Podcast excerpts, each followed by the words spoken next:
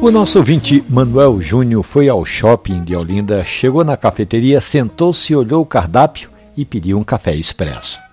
Aquele aroma de café de qualidade, a temperatura na medida e o atendente trouxe também um copinho com água com gás. Danou-se, pensou o nosso ouvinte. Será que a água com gás faz esse milagre todo que muita gente afirma que vai limpar o meu paladar? pensou Manuel.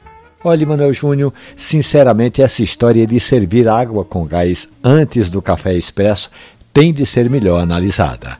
A água com gás concentra uma grande quantidade de sódio em relação à água comum, água sem gás. Então, parece justo dizer que há uma interferência que eu diria até acentuada e que pode sim atrapalhar o sabor do seu café. Sabe o que eu faço? Em vez de água com gás, eu prefiro água sem gás.